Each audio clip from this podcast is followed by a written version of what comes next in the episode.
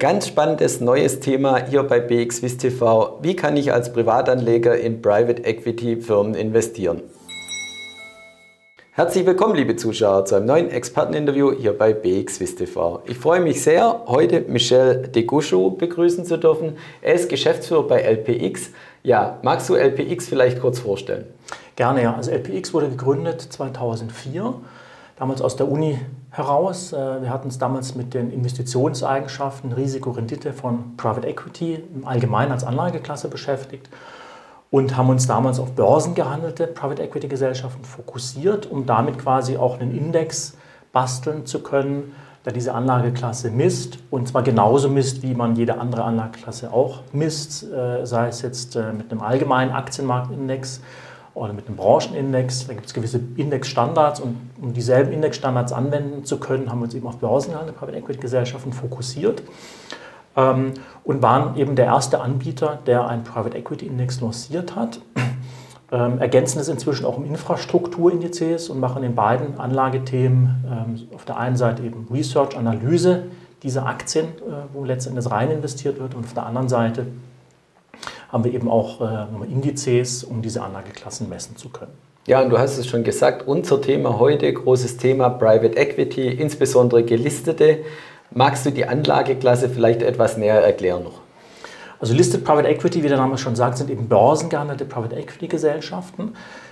Der Vorteil ist, dass man äh, Private Equity Gesellschaften hat, die an der Börse gelistet sind und man dadurch Zugang bekommt zu Private Equity als Anlageklasse ohne Mindestinvestment und ohne Mindesthaltedauer. Wie es man normalerweise eben kennt von geschlossenen Fonds, äh, gibt es hier nicht.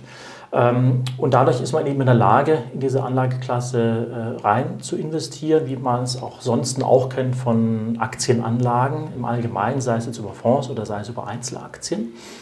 Ähm, weltweit gibt es rund 120 Aktien in diesem Segment. Ähm, gibt aber wenig Analysten, die dieses Segment überhaupt analysieren. Deswegen machen wir das. Ähm, und man bekommt dadurch eben Zugang auf der einen Seite zu Private Equity Managern, die den ganzen Tag nach neuen Deals schauen, schauen, wo kann ich investieren, an wen kann ich wieder verkaufen, aber auf der anderen Seite eben auch so ein Portfolio an mittelständischen Unternehmen, KMUs, ähm, die ja teilweise auch Marktführer sind, die Innovationen äh, vorantreiben und ist ansonsten nicht zugänglich über den Kapitalmarkt äh, und hat hier im Prinzip von, also mit einem kleinen Investment eine sehr, sehr breite Diversifikation über mehrere hundert Zielinvestments. Und wenn man den Aktienmarkt insgesamt vielleicht noch kurz anschauen mag, letztes Jahr 22 nicht das Topjahr für Aktionäre, rückläufige Kurse. War das in der Assetklasse ebenso? Gut, äh, Private Equity korreliert natürlich in gewisser Weise mit dem allgemeinen Aktienmarkt, weil wenn die Aktienmärkte gut laufen, sind auch die Exit-Kanäle offen, dann sind auch die Bewertungen natürlich attraktiver. Ähm, wir hatten jetzt letztes Jahr rund 26 Prozent verloren im Gesamtmarkt. Ich äh, muss aber dazu sagen, das Jahr davor hat man über 60 Prozent gewonnen. Also insgesamt über jetzt die letzten zwei Jahre ist eigentlich sehr, sehr gut gelaufen. Wenn man sich die letzten zehn Jahre mal betrachtet, hatten wir rund 12,5 äh, Prozent Rendite pro Jahr also doch deutlich mehr als am allgemeinen Aktienmarkt. Das heißt, über die lange Frist rentiert sich Private Equity deutlich besser als allgemeine Investments. Kurzfristig kann es natürlich zu gewissen Schwankungen kommen. Wie gesagt, äh, Private Equity neigt zu einer gewissen Korrelation mit dem allgemeinen Aktienmarkt. Damit muss man umgehen können. Deswegen ist es auf jeden Fall Teil äh, der Risikoklasse von einem Portfolio. Damit muss man mit gewissen Risiken und Volatilität auch auch umgehen können. Aber als, Bau, als Beimischung, sage ich, mal, sag ich mal, zwischen 5 und 10 Prozent in einem Portfolio macht das auf jeden Fall Sinn. Und ist es gerade auch für Privatanleger deshalb spannend äh, zu investieren, gerade als Beimischung oder gibt es noch andere Gründe? Gut, als Beimischung macht es absolut Sinn, weil man eben Zugang bekommt zu Deals, zu Unternehmen, über die man ansonsten keinen Zugang bekommt. Und das Portfolio liegt auch an einer stetigen Erneuerung, weil der Private Equity Manager ja ständig investiert oder verkauft.